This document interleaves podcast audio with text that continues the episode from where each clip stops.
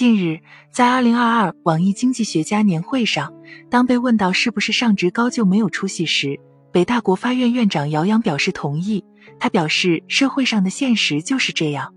所以不应该在男生还没成熟时就把他们送到职高，而应该给他们尝试上大学的机会。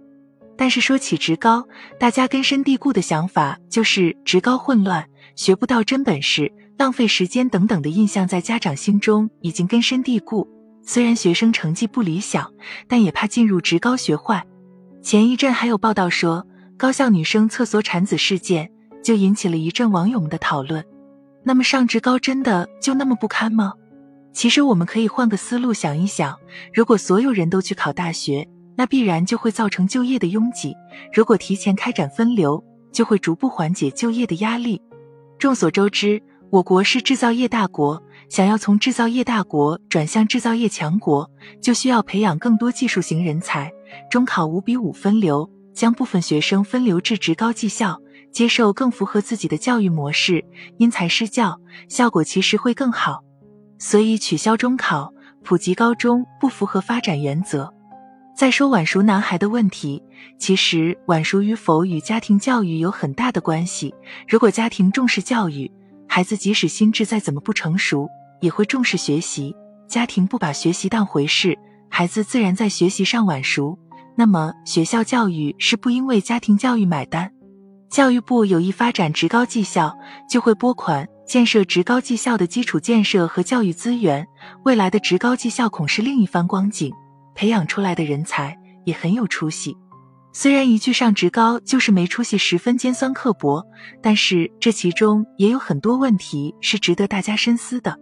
只有职高院校加强正规化管理，提升整体教学水平，才能让学生和家长放心。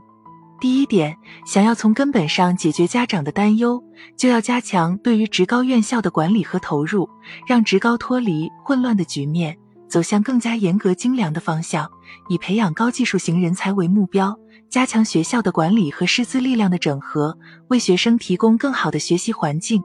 第二点，社会对于职高毕业的学生总会存有偏见，这就需要社会共同努力，各种技术型岗位降低学历门槛，给予更多职高学生就业机会，同时提高技术岗位的薪资待遇，让学生求职有门才是最重要的。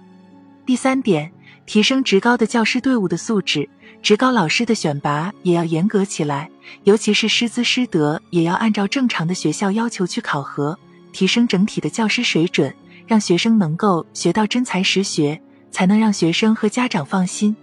姚洋教授的话也不无道理，其实应该给予学生们更多的机会，但是现阶段来说是很难实现的，所以学生家长就要放眼当下，提前做好规划。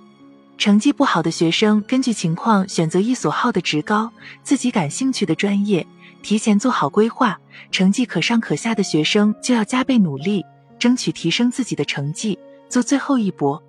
学习这件事也是强求不来的，能够上大学自然是最好的，但是上职高也并非就一无是处。只要学生自己知道努力，调整好心态，重新出发，不断提升自我，总归会有用武之地的。